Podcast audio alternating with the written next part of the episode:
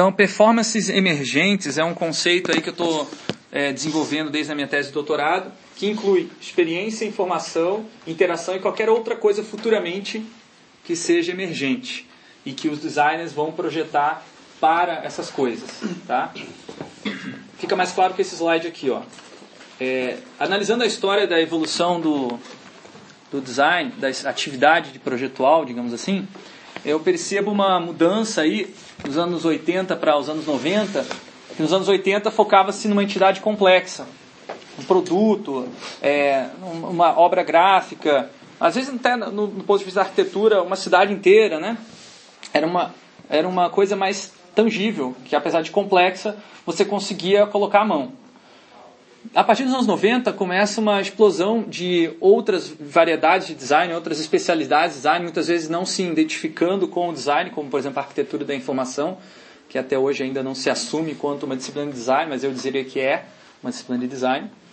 É, e que vai tra trabalhar outros aspectos que não estão dentro, digamos assim, intrínsecos ao, ao, ao produto final. Pode ser um, uma performance desse produto. Por isso que eu chamo de uma performance emergente.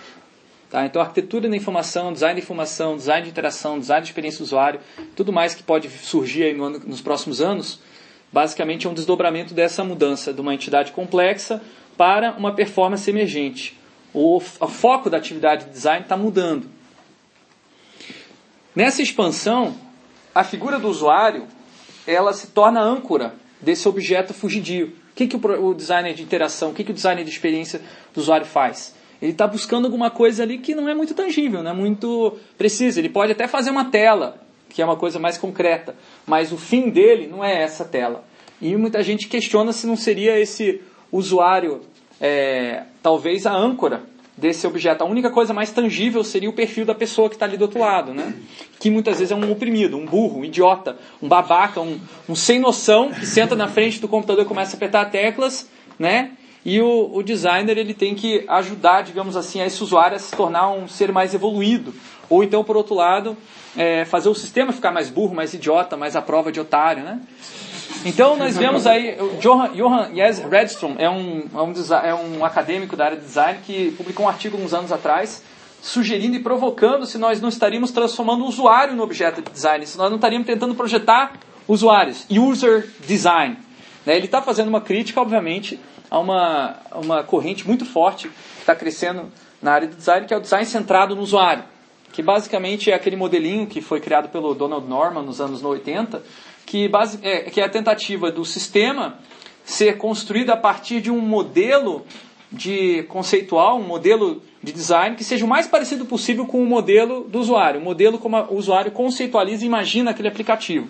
Então ele tenta aproximar a expectativa do usuário com o que o sistema de fato é, o sistema de fato está oferecendo. É, ele pergunta: será que isso não seria também uma maneira de projetar o que, que o usuário vai pensar ou vai fazer? Né? Será que a gente estaria com isso seduzindo o usuário para ele ser uma pessoa que ele não era antes, quando ele, antes de querer usar o sistema? E aí você tem a, a, a, linha dos sistemas adaptativos, né, que ela é mais explícita até do que o design central no usuário, e que você tem um momento ali do modelagem de usuários, user modeling, né? Conforme o usuário vai se comportando dentro do seu aplicativo, o sistema vai criando um modelo de usuário que pode ser visível para o usuário, mas a maioria das vezes não é, e esse modelo de usuário vai condicionando que tipo de informação ou interação vai ser possível para esse usuário. Um sistema que faz isso que vocês usam todos os dias atende pelo nome de Facebook. Facebook é um sistema adaptativo e que se adapta ao seu padrão de consumo de informação e que aos poucos vai mudando também que, as suas opiniões políticas, as suas opções de consumo, as suas a, a relações com as outras pessoas. Tá? Então nós já vivemos, digamos assim, no, numa era de user design. Né? E eu acho que talvez isso seja uma redução do que é possível fazer se a gente pensar de maneira mais abrangente. Primeira coisa, eu escrevi um artigo em 2012 em que eu digo que o usuário não é Pokémon, lá no meu blog. Tá? Quem quiser ler depois com mais detalhes, basicamente o usuário não é uma vítima, não é um Pikachuzinho que você tem que proteger, né? E que você só vai chamar, conclamar o usuário quando você estiver em perigo, precisando se defender dos vilões, dos clientes, né? O usuário é aquele argumento último que você usa assim, ah não, mas meu, meu aplicativo tá, tem que continuar do jeito que eu desenhei, porque se mudar do jeito que você está falando, o cliente, aí o usuário não vai conseguir usar. Então você só usa o usuário quando lhe convém, exatamente como o Ash usa o Pikachu. Né? Não, tô brincando, porque o Pikachu não, não reage assim. Vocês, bem, quem bem assistiu o Pokémon sabe que Pikachu é um Pokémon revoltado que não fica dentro da Pokébola. Vocês sabem, ele quer ser, ele quer ser um ser vivo, quer ser reconhecido socialmente. Então o Pokémon, é, se for, o usuário não é Pokémon, mas pode ser considerado Pikachu, né? Alguém que sabe se virar, né? E muitas vezes salva o próprio Ash, né? É, então aqui nós temos um problema que talvez vocês enfrentem nos próximos meses ou anos, que é um, macer, um maceramento, sei lá, qual é o nome disso aí, que vai detonar o cabinho de vocês da, do fone de ouvido ou de carregar o, o, o, celular de vocês, carregador do celular de vocês aí, que é o, o iPhone. Então muitos usuários fazem essas gambiarras aí, primeiro caso, colocar aquele fechador de pão, assim, o arame. Segundo caso é fazer uma coisa bem bonita usando usando é, lã, fazer, sei lá, tricotar, sei lá o que, que fizeram aí. E no terceiro caso, o que eu não recomendo, não faço, vai estragar, que é colocar uma mola de caneta, tá? Eu já vi casos de pessoas que estragaram mais ainda o cabo. Então, não faço, estou só colocando ali para mostrar que o usuário se vira. Só dando ideia. Só dando ideia. Então, embora a Apple tenha mantido esse design é, fraco, né, que, que gera um consumo desnecessário de materiais desde então, apesar das reclamações dos usuários, os usuários estão se virando, né? estão dando jeito. Então eu não gosto muito de partir dessa premissa de que o design tem que ser centrado no usuário e o usuário é um, é um idiota, um burro que precisa de, de ser salvo por um designer herói. Tá? Então já aqui já desconstruo a, a, expectativa daqueles que esperavam que eu fosse dar uma aula tradicional de design para a experiência do usuário. Eu não vou, nunca, porque eu tenho uma posição, digamos assim, é, bem clara a respeito disso. Também respeito aqueles que trabalham com o usuário como um ser é, místico, mas eu não, não me inscrevo nessa linha, digamos, não é a minha abordagem. Tá? Então eu vou mostrar a minha abordagem, vocês podem seguir a de vocês. Minha abordagem é o seguinte, eu já comecei a conversar sobre isso quando falei de codificação criativa. Né? A ideia de que projeto pode ser um projeto voltado para a emergência e não para o controle. Então a primeira maneira da gente explicar isso é fazer um experimento. Tá? E aí o professor Binder já fez uma coisa emergente aqui, que eu vou usar esse material que o Binder deixou aqui no, no projeto emergente, tá? Mas eu vou precisar contar com todos vocês, tá? A primeira coisa, quem for vegano não participa desse experimento, tá? De preferência. Vai ter churrasco?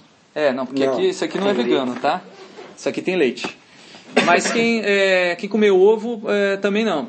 Não, quer dizer, não, pera. Quem comeu ovo pode, pode, pode. Mas não, não, não tem ovo, mas, mas tem leite.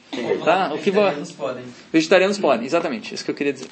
Então, é, vocês estão preparados? Podemos fazer o experimento? Bora. Sim. Então tá. Então é o seguinte, primeira coisa a fazer, fechem os olhos. Então, é, vocês acabaram de ter uma experiência orgástica alimentar, imagino, ou algumas pessoas. Enfim, não vou querer dizer o que, que foi. Eu queria ouvir de vocês, tá? Quem que quer descrever a sua experiência? O que, que você sentiu? Ansiedade. Ansiedade? Queria comer tudo. Quem que mais quer descrever? Angustiante. Angustiante. Por quê? Porque o sabor te força a fazer uma coisa, mas tu não, tu não pode. Você quer, tu... Cara, é muito ruim não. Eu achei instigante isso. Na hora, na hora que você começa a lamber o chocolate, já fica angustiado. O cheiro. Diga. Eu adoro, eu adoro o Achei a parte de é, comer só o chocolate sem um recheio meio injusta, porque, tipo, eu nunca tinha feito isso, então.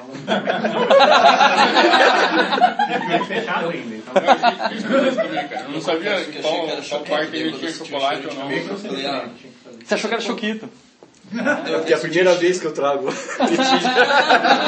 é, sim.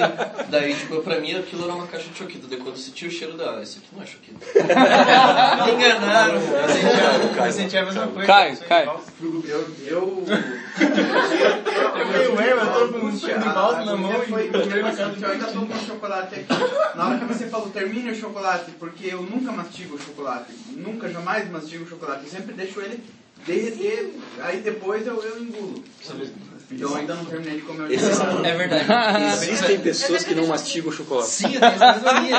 Cara, mas é, Um novo mundo se abriu pra mim. Como é que alguém não mastiga o chocolate?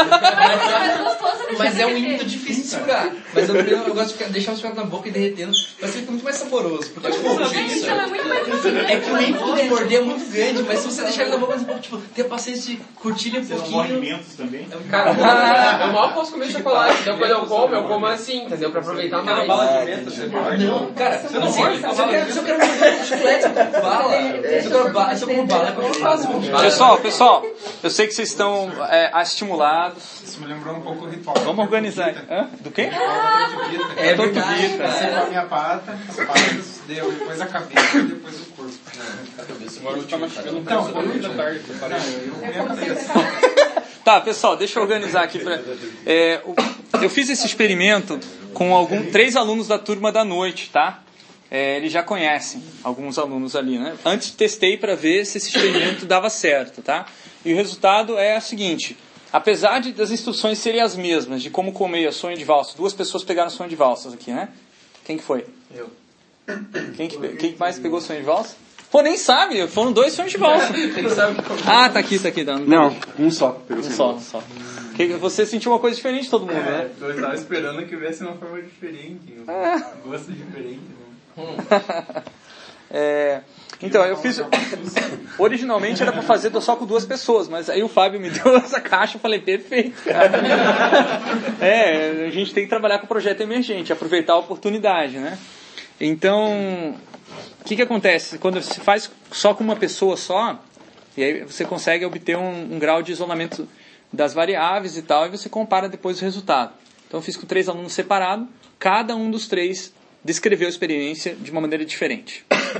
E o interessante é que eles descreviam a experiência deles, daquele momento, em relação às experiências do passado. Por exemplo, o cara fala, putz, eu sempre comi chocolate rápido. Um aluno falou, nunca tinha comido devagar. Para mim isso foi brilhante. Eu descobri que eu posso é, é, é, degustar muito mais se eu comer devagar as coisas. Aí um outro aluno falou assim, puxa, eu me lembrei da minha infância, quando eu ia na casa da minha avó, sempre tinha sonho de valsa. Aí outro aluno falou, nossa, eu achei isso muito interessante porque é, eu, eu não conseguia segurar a minha vontade de comer e tal. Enfim, fiquei lutando contra esse sentimento. Então cada pessoa tem uma experiência diferente. Porém, todos tiveram uma experiência diferenciada do cotidiano. Ninguém falou, putz, eu faço isso todo dia. Desliga a luz. Logo, ela é uma experiência projetada, mas não é um projeto em que as pessoas tenham a mesma experiência sempre. Tá? Eu chamei de experiência 68, esse experimento 68. Esse, não fiz 67, não. É só um número mesmo, aleatório. Enfim, o ponto que eu quero fazer com essa, esse esse experimento é que projetar não é a mesma coisa que controlar. Então tire isso da cabeça de vocês, principalmente os designers. Porque, infelizmente, alguns professores acreditam nisso, principalmente os modernistas. E eles vão incutir isso na cabeça de vocês. E, infelizmente, alguns programadores vão seguir isso, porque a maior parte dos textos que estão disponíveis sobre design falam que projetar é controlar, mas não é. Por quê? Porque você não consegue. Não tem prova científica de que você controla o que as pessoas sentem, a experiência, a interação e informação. Quem ah, é, diz que pode, pode controlar, para mim é charlatão. Tá? Ou ditador. Ou ditador.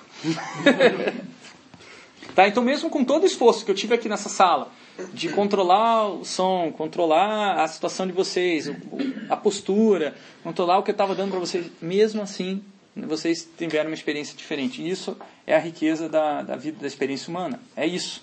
Tá? Mas sem, sem devagar filosoficamente, voltando para design. Que se design não é controlar, o que, que é? Eu gosto muito da definição do professor Klaus Krippendorf, que diz que design é dar sentido às coisas. Tá? E para isso, a gente vai ter um exercício para realizar essa, essa, mais um experimento aí para vocês. Eu esqueci de dizer que tinha. tinha. Desculpa. Não, mas- faz o desenho em um minuto. Faz um desenho sem sentido, vai lá, dar um minuto. Aí eu- Cara, eu já pegava a caneta com a mão esquerda. Não, mas teve, teve gente que fez isso, é. Teve. teve. Eles passaram ou não? Passaram. E teve, um, teve um designer da noite, né? Ele, ele, ele foi- acabou sendo aprovado para a noite. A entrevista inteira ele passou olhando pra mim, tentando descobrir o que, que eu tava tentando descobrir sobre ele. é o Matheus. Né? Tempo inteiro ele olhava por mim assim. Passava alguém no corredor não sabia quem tava É. Eu me perdi umas seis vezes na hora de voltar, né? Da entrevista. Nossa, eu me perdi. Eu achava. Nossa, o lugar é muito confuso, cara. Desculpem, desculpem por isso. A gente tinha que colocar vocês em pressão pra ver o que acontecia. Nessa hora que eu achei, não, São Paulo, tô sonhando mesmo. Tipo, não era pra eu estar aqui. Então, galera, o design, o que, que ele faz? Ele dá sentido à experiência do usuário através da manipulação de forma, função e estrutura. Vejam, normalmente fala design é forma e função. O pessoal tá. O que, que é design? É forma e função, função e forma. Ah, a forma segue a função, função segue a forma. Ah, não tem função, ah, não tem forma. Ah, forma, função e estrutura numa relação dialética. Essa é a minha definição, tá? A gente vai ver com calma isso ao longo do curso, tá? Mas basicamente são essas três coisas que são manipuladas. No exemplo ali da foto, você tem a estrutura é, dos corredores, dos, da, da, da maneira como as, as salas estão conectadas nesse hospital. Você tem a forma das linhas coloridas, das setas, da placa dizendo para onde você tem que ir. E por outro lado, você tem a função com a definição do que cada uma dessas salas vai fazer. Por exemplo, ali está dizendo que é a sala de opera, operação, cirurgia lá para frente. Tá? Então, a função determina, digamos assim, é, junto com a, a estrutura e a forma, o sentido que a pessoa vai ter. É claro, a pessoa pode ter outros sentidos diferentes do que o designer é, intencionou, tá? Mas ele, o designer vai tentar articular e relacionar estrutura, forma e função para dar um sentido para aquilo ali. Quando eu vou em parque de diversões, em especial o Parque Tupã, que tem aqui em Curitiba, eu não me divirto nada. Tá? É porque, enfim, é, não adianta nada a forma, função estrutura que os designers colocaram lá para que eu me divertisse. É tudo feito para você se, sentir, se divertir no parque de diversões, mas eu não me divirto. Por que, que eu não me divirto no parque de diversões? Porque eu tenho uma experiência diferente com outras formas, funções e estruturas que talvez me, me tragam mais diversão. Como, por exemplo, quando eu estou no meio da natureza fazendo trekking, é, passeios na natureza, para mim é, é, o, é, o, é o supra-sumo da diversão, muito mais do que parque de diversões. Tá? Mas essa é a minha experiência, como eu fui educado pelos meus pais. Meus pais não me levavam em parque de diversões, me levavam para fazer trilha na natureza. Tá? Então eu aprendi a dar sentido. Sentido não é uma coisa que você nasce, você constrói, só que você também não muda em um, uma experiência de 10 minutos, de duas horas, de dois, três dias, nem mesmo de alguns meses. Tá? Então, essa construção do sentido se dá a partir das referências que o designer passa, mas principalmente com as experiências passadas, com outras formas, outras funções e outras estruturas que a pessoa, o usuário no caso, já interagiu. Tá? O máximo que o designer pode fazer, pela experiência do usuário, é dar sentido a diferentes pontos de contato, utilizar diferentes linguagens, utilizar diferentes abordagens para uma coisa estar conectada com a outra. Aqui no caso estou mostrando um documento aí que vocês vão poder usar durante a semana, experimentar, que é o Service Blueprint. Depois vou passar uma lista de exercícios, principalmente amanhã, vai ser mais, mais é, específica a aula, é, vocês vão poder desenvolver basicamente os pontos de contato que você tem com o serviço, por exemplo, ligar no telefone, entrar no site, é, baixar o aplicativo, depois ir na rua, usar o serviço e por aí vai. Tá? Então cada uma dessa etapa vai ser mostrada uma espécie de timeline, Service Blueprint. O principal para você projetar uma experiência ou uma interação, uma informação, é ter um conceito por trás. Porque sem esse conceito, nem o designer, nem o usuário consegue verbalizar o sentido. Ou seja, quando você não tem um conceito, a pessoa precisa criar um sentido, mas esse sentido ele fica imaturo. Ele não, ele não chega a maturar no grau de ter um conceito. Você tem um sentido para aquilo, mas você não sabe explicar o que foi aquilo. Então não, não houve uma maturação do sentido ao conceito. Tá? Agora, quando você tem um conceito bem claro, ele está expresso através de forma, função estrutura, e uma coisa amarra com a outra, aí você tem uma experiência que a pessoa consegue explicar e compartilhar. O que é conceito? É uma série de ideias conectadas que fazem sentido maior do que a soma de cada uma separada. Isso é uma coisa que os designers vão falar muito. Não adianta ficar focalizado na parte, tem que pensar o todo. O que, que eles querem dizer? Que o todo ele fornece um sentido a mais. que se, se você pensasse só os pedacinhos, não, você não veria esse sentido a mais. Esse, e isso às vezes é difícil de explicar porque o conceito ainda não está completamente desenvolvido. Antes, para que você consiga explicar uma experiência, o conceito tem que estar bem desenvolvido. E às vezes o designer não tem esse conceito totalmente desenvolvido e mesmo assim faz uma coisa que tem sentido para os designers, para os usuários. Então aqui você vê uma série de sketches, de rabiscos, de esboços feitos por um designer de produto, né, tentando mostrar a experiência que a pessoa vai ter de colocar terra naquele produto, que eu acho que é uma espécie de uma é, incubadora né, de, de plantas. Né? É, então ele está capturando vários aspectos dessa interação e da experiência do usuário. Um conceito consistente ele pode ser expresso através de diferentes linguagens. O Steve Jobs ele, ele lançou um conceito muito forte que foi o que basicamente relevantou a Apple, né, que foi a ideia de que o, Mac ele seria um Digital Media Hub. Ele teve essa ideia lá nos anos 90, quando ninguém imaginava que o computador ele teria uma, uma, um papel tão preponderante dentro da casa. Na época, o Digital Media Hub era ocupar, é, quem era o centro da na mídia era a televisão. Né? A televisão era um, era um ícone sagrado da sala e tal. E o Steve Jobs previu que o computador poderia ocupar esse espaço. Né? Ele viu essa oportunidade.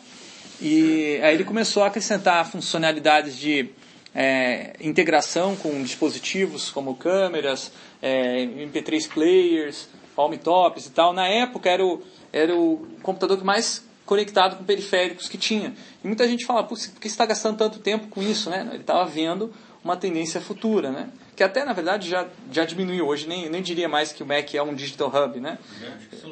Eu acho que hoje é o smartphone, o iPhone acabou é, ocupando esse espaço, né?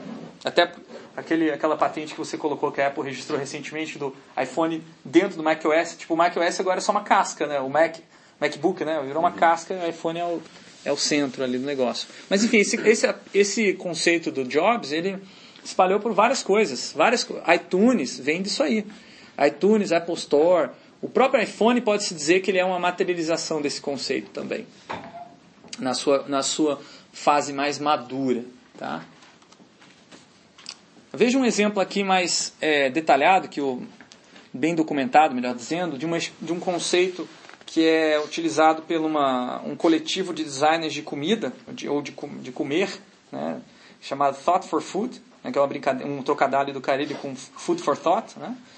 É, esse pessoal ele tem um conceito, de, eles têm uma, uma comida, e aí você tem humor ao redor dessa comida e você tem uma experiência total que é você experimentar o humor, a, a comida e o conceito dela. Tá? Eles chamam isso de Eating Experience Design. Tá? Tem até um processo ali no lado direito, quem quiser olhar com mais detalhes depois. Veja um, um, projeto desse, desse coletivo. Hands-on é um, é um jantar que foi projetado para as pessoas que chegam, os convidados, cozinharem no seu lugar na mesa, sem se mexer sem usar nenhum utensílio, apenas utilizando as mãos. Então lá estão os ingredientes e cada um pode misturar os ingredientes como bem conseguir, apenas utilizando as mãos e os próprios ingredientes. Então aqui você está vendo um rapaz ali, é, sei lá, ralando uma alcachofra utilizando um pedaço de abóbora. Tá? Então é isso que saiu, era o que dava para fazer. Tá? E todo mundo estava tendo essa experiência com o objetivo de ter novas sensações e uma relação mais direta com a comida. Esse era o conceito dessa, desse jantar. Tá? Então vejam como experiência do usuário, quando se fala de projetar a experiência, pode ir bem longe, bem além do que se pensa normalmente quando se fala de aplicativos. Tá? E o, o, ponto de ter uma experiência marcante é que ela não termina quando termina a experiência projetada, ela continua. E ela pode adquirir novos sentidos na conversa que as pessoas têm sobre aquela experiência. Muitas vezes a pessoa vai estar disposta a passar por aquela experiência simplesmente pelo fato de poder depois compartilhar e falar sobre essa experiência. Então, embora as pessoas que têm ido para a Disney não concordem comigo, a, a, a, eloquência com que elas falam sobre ter ido à Disneylandia me deixa a, cada vez mais convicto de que as pessoas só vão para a Disneylandia para poder dizer que foram para a Disneylandia e conversar com as pessoas que foram. Né? Enfim, eu nunca fui, não quis ir, tive a oportunidade, não me recuso a ir para a Disneylandia, é, mas é, é uma experiência, talvez um dos projetos mais né, claros de experiência do usuário. Né? Mas a gente vai conversar sobre. Não, eu não quero conversar sobre. Vocês conversem aí. Mas, é- mas eu, eu noto que as pessoas conversam mesmo, que elas se juntam. A gente teve aqui o, o, o exercício da Rebecca Stockley, ela perguntou quem que foi para Disneyland, teve uma galera que se juntou ali. Ou seja, é um padrão de agrupamento de pessoas. Ah, que. Notei eu pessoalmente e percebi que outros também, não agora eu queria saber se. Mas descobri que existe o clube do iPhone. Eu já suspeitava que tinha, mas Como é que o é? do, do Clube iPhone. secreto. Pessoas começaram a me tratar de maneira diferente porque eu tinha foi fato. Tipo, Ah, subiu o Denir, hein? eu não acho. Eu, eu não gosto muito da lógica por trás disso, mas é fato que existe, assim, tipo. É. é, ah, nossa, que legal, você tem, tem um carregador aí, tipo, e daí vira, tipo. Os brothers do iPhone. Mas pior que é real, lá na minha sala, lá na sala também rolou isso. Eu tava com o Mac, de- não com o- É, eu tava com o Mac que tava pesquisando lá na sala e ele começaram, ah, não sei o que, eu também tenho. Aí veio falar um pessoal que nunca falou comigo, eu fiquei bem. Exatamente, era uma galera que nunca tinha. É, tipo. Uma galera que nunca nem tinha. né? Aí nós estamos num ambiente que as pessoas em geral não têm acesso a essas coisas. Você demonstra que tem acesso a essas coisas, elas querem se tornar seus amigos para ter a possibilidade de entender um pouquinho desse mundo. Tá mais próximos, né? É. Acho que nesse caso tá, mais Não, porque, porque às, às vezes você conversar com uma pessoa que tem iPhone é uma maneira de você ter uma experiência indireta de usar um iPhone, o que te torna mais competente para lidar com situações em que se discute a experiência do iPhone.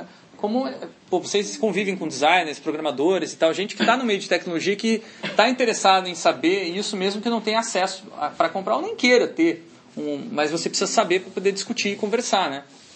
Isso é importante. Tá? Então a, a experiência continua, o conceito ele continua a se desenvolver do momento da fruição que a pessoa está tendo, né? e depois quando se fala sobre. Então o conceito da experiência pode até mudar e ser oposto ao que o designer experimentou e conceitualizou de uma maneira até às vezes eh, muito mais simples. Né? Segunda pergunta, é possível projetar uma interação? Vamos entrar no nível mais específico, tá? Vamos fazer mais um experimento aí. Hoje é dia dos experimentos. Galera, esse tem- vocês têm que ser rápido. Vai lá, vai lá, levanta todo mundo, levanta todo mundo. Vamos, vamos, vamos, vamos, levanta, levanta, vai, vai, vai, vai. Vai, pega o seu celular, puxa, puxa o seu smartphone, puxa o smartphone, vai, vai, vai. Puxa, se tiver um Android, puxa o Android. Se tiver um mostra, usa, agora é o momento. Vai lá. Desbloqueia o seu celular, desbloqueia o seu celular, desbloqueia o seu celular. Troque o seu celular com o do colega ao lado. Vai, vai, ligue. Troque o seu troca o celular. Troca, troca, troca. Ligue para o seu próprio número do celular do colega. Vai. Perde quem recebeu uma ligação antes de ligar. Hã? Acho que sim. Ligue para o seu próprio número. Perde quem recebeu uma ligação antes de ligar. Eu já tava assim. Oi, tô ocupado. Tô ocupado. Tô ocupado. Ah, tava ligando.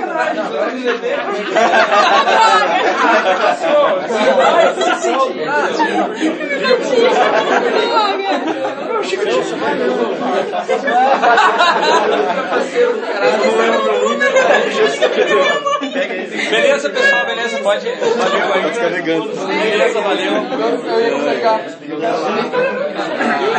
Sem, gente ver É que eu desliguei na hora. E aí? Qual que foi a experiência de vocês aí? Quem que ganhou? Levanta a mão aí, quem ganhou? Quem foram os mais rápidos no gatilho?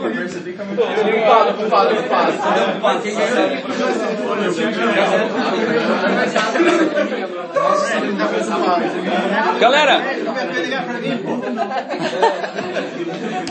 Sacanagem. pessoal, pessoal, é, vocês vocês perceberam que eu acabei de projetar uma, uma interação é, sem ter nenhum aplicativo? Usando smartphones? Sim. Sacaram isso? Então, é, o projeto de interação ele não depende de uma interface, tá? Mas muitas vezes é através da interface que ele se manifesta. Mas não focalizem tanto nessa interface, tá? A interface é um meio para interação. Vamos ver aqui um caso que é o Mercado Pago. É a mesma interação há 10 anos, galera. Veja, como é que é a interação do Mercado Pago? Que é esse sistema de pagamento criado pelo Mercado Livre? Você tem três papéis, tá? Isso é uma timeline, uma linha do tempo. No primeiro, na primeira etapa, o comprador pergunta se o vendedor aceita Mercado Pago. Aí o vendedor fala, beleza, confirma o modo de pagamento. O comprador paga via Mercado Pago. O, mediador, que no caso é o Mercado Pago, confirma o pagamento feito pelo comprador. E aí o vendedor envia o produto. O comprador recebe, verifica se o produto está ok, tá?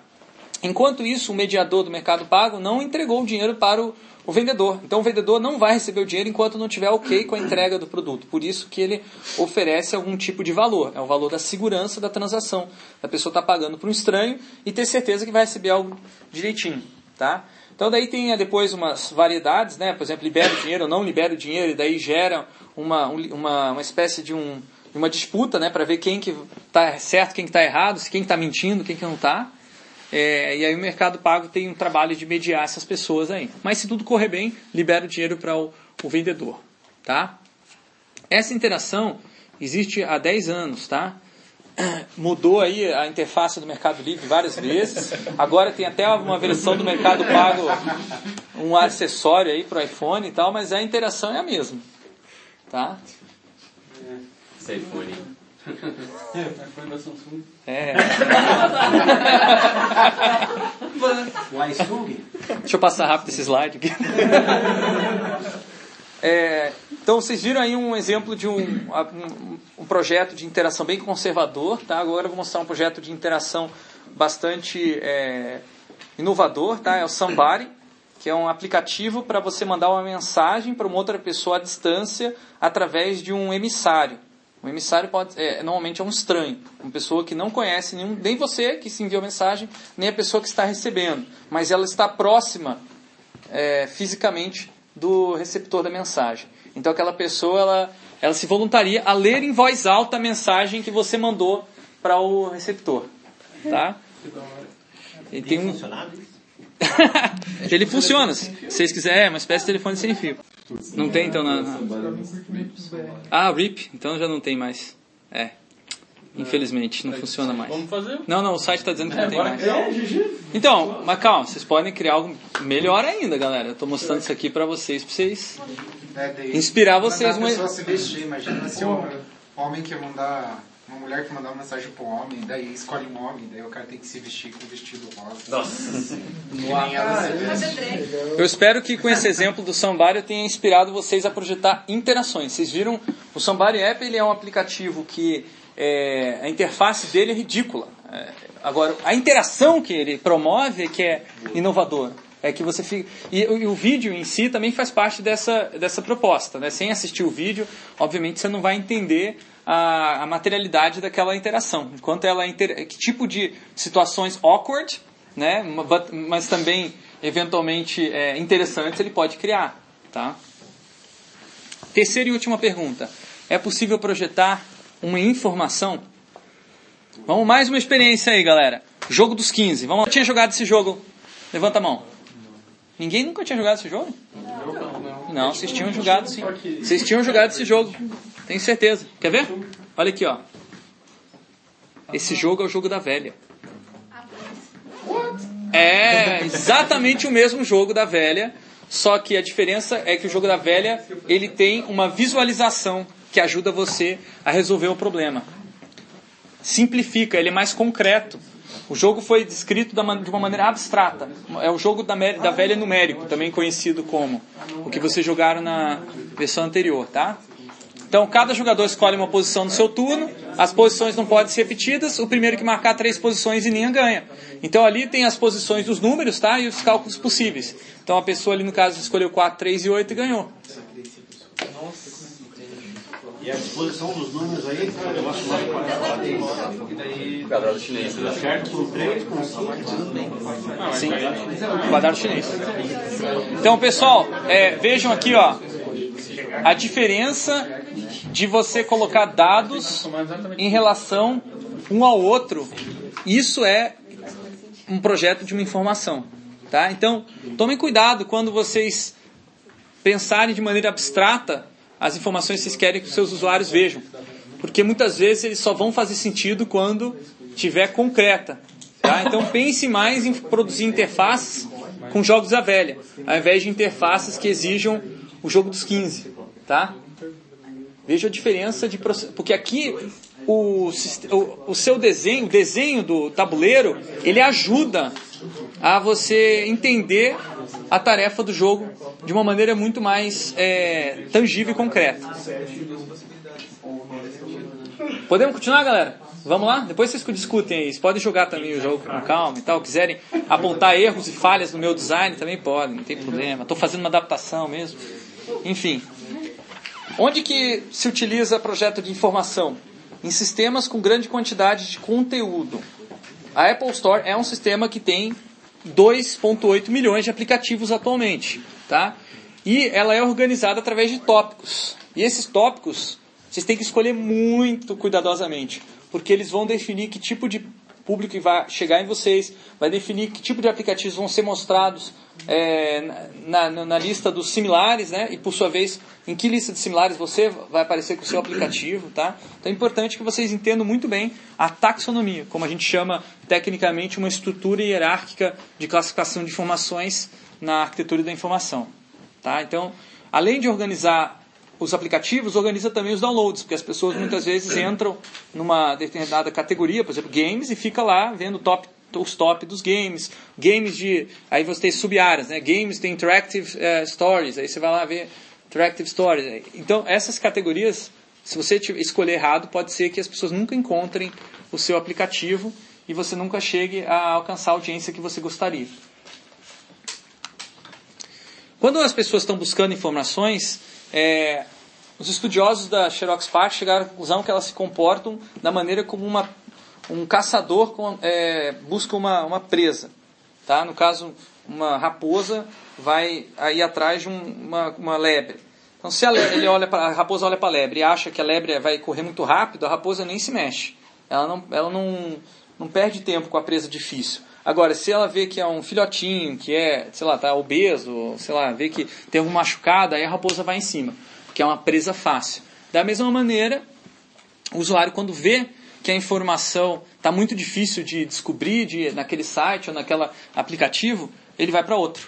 Tá? Então vocês já devem ter passado pela essa sensação ao ver um site desse tipo. Né? É tão complicado, tão complexo para você decifrar esse, essa interface que você já pula para outra, já vai dar o back imediatamente no navegador e começa a procurar em outro site. Da raposa, eu acho interessante porque faz uns, faz nem 10 dias que eu vi isso que também tem um detalhe, quando a raposa, não, não necessariamente a raposa, no exemplo era o chacal, mas quando ele tá, vai correr atrás de uma presa, e essa presa corre muito mais devagar do que ele esperaria que a presa corresse, ele também larga porque existe uma boa chance de ele estar tá doente.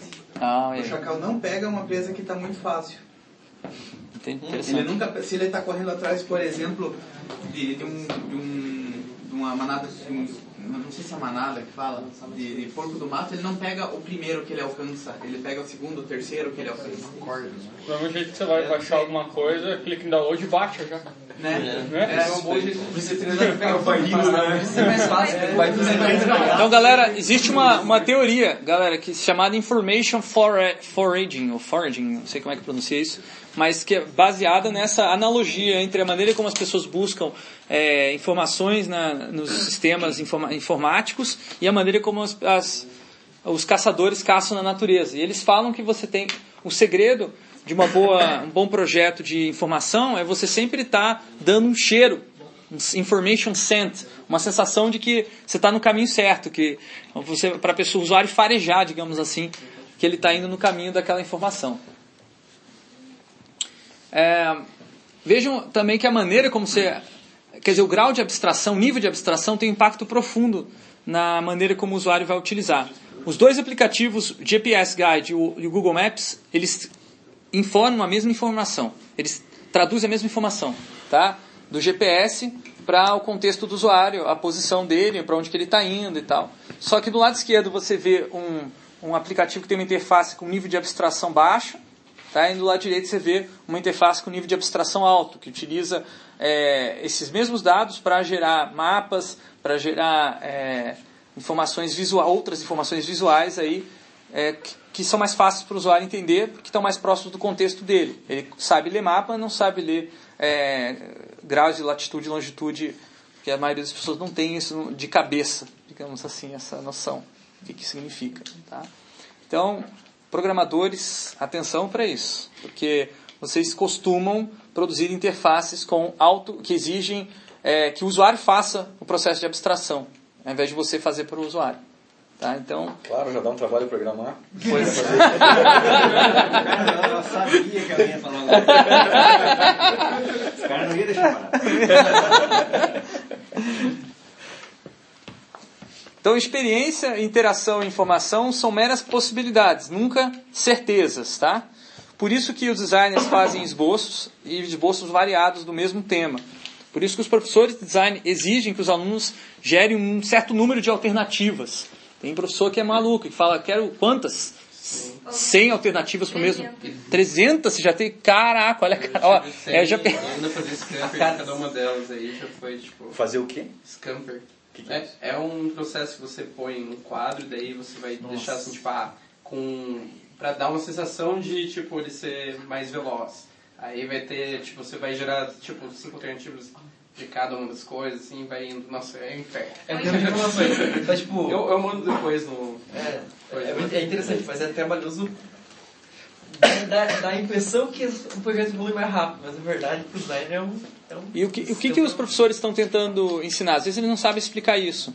Mas o ponto é que a qualidade do design não depende da forma específica que vai ser o produ- produto final, mas depende das possibilidades com que a pessoa vai se apropriar e dar sentido àquela forma. Então a tentativa de fazer várias formas diferentes é uma maneira de mitigar, digamos assim, essa variação e dar ali uma certa flexibilidade de sentido para o projeto final, para que você escolha uma forma que consiga dar o máximo possível de sentidos ou um sentido específico que você quer e que eventualmente poderia estar sendo anulado porque tem uma outra forma que eh, você não explorou e que de repente ela interfere com aquela forma inicial. Quer dizer, você mapeia as possibilidades e sentidos usando eh, esse trabalho de geração de alternativas. Então, projetar não é o mesmo que controlar. Projetar é criar possibilidades para emergência de comportamentos complexos. E aqui vem o link com a, aquela aula de codificação criativa. Lembre-se que eu falei para vocês do, do fenômeno de emergência. Vocês experimentaram isso com os, os, os softwares que vocês criaram no, no Swift. Né? Agora vamos aprofundar um pouquinho mais esse tema.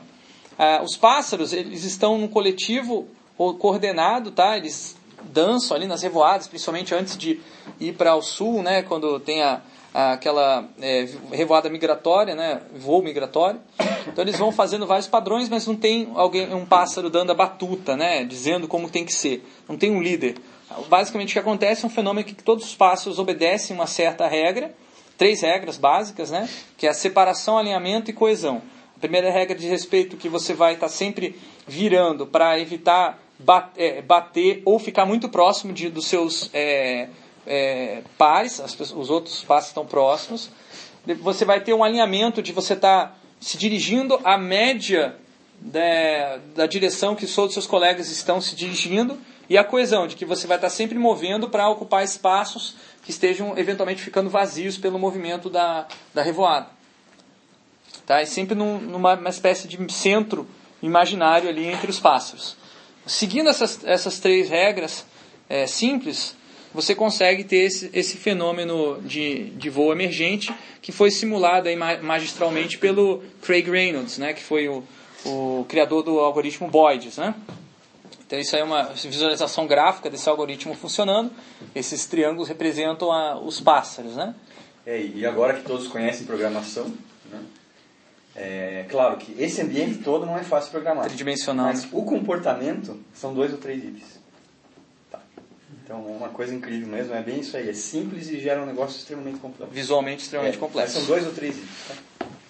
Depois, se quiser passar para eles a dica aí, é, é um experimento bacana de vocês estarem fazendo, né? Criar o Boyd, é um exercício básico aí de, de algoritmo. Tá? O, o, o ponto é o seguinte, o Boyd é um exemplo de um projeto complexo, tá? Que gera uma performance emergente que tem a ver com os sentidos que as pessoas dão para o Boyd. Tá? Aí eu não, extrapolando um pouco o que já se conhece na computação como projeto emergente, tá? Aqui vendo a ideia de emergen como emergente a informação, a interação e a experiência. Como se a parte que a pessoa está interagindo com o software ali fosse uma, uma, uma coisa inesperada, é, é, é, é, magnífica e muito mais interessante do que você tinha pensado, tá? Surpreende.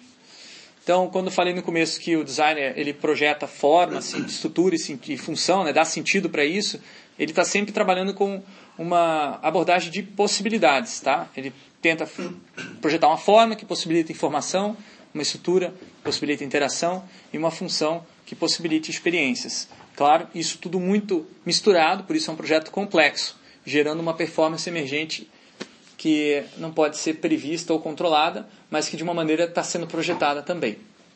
Beleza? Pensando nisso, se eu entendi direito o que você falou, acho que o design mais sensacional que eu já vi então é o baralho. Com certeza. É regras simples. Você pode jogar vários jogos diferentes. O mágico. Tem aqueles caras que fazem acrobacia, né? Que eles abrem o baralho e fazem assim. Pois Tem é. o cara que joga a carta no lixo. Tem tanta coisa que dá para fazer com o baralho, né? É isso aí. Exatamente. Então, o exercício para vocês, relembrando, é, é vocês gravarem um vídeo mostrando como é que foi a- o conceito de vocês para o, o projeto do Scholarship Challenge. Depois, gravar três pessoas. Depois, não grave antes. Gravar três pessoas usando, sem você explicar o seu, o seu, o seu playgrounds. E depois, por fim, você grava você mesmo refletindo sobre essa, essa, essa performance emergente que surgiu ali.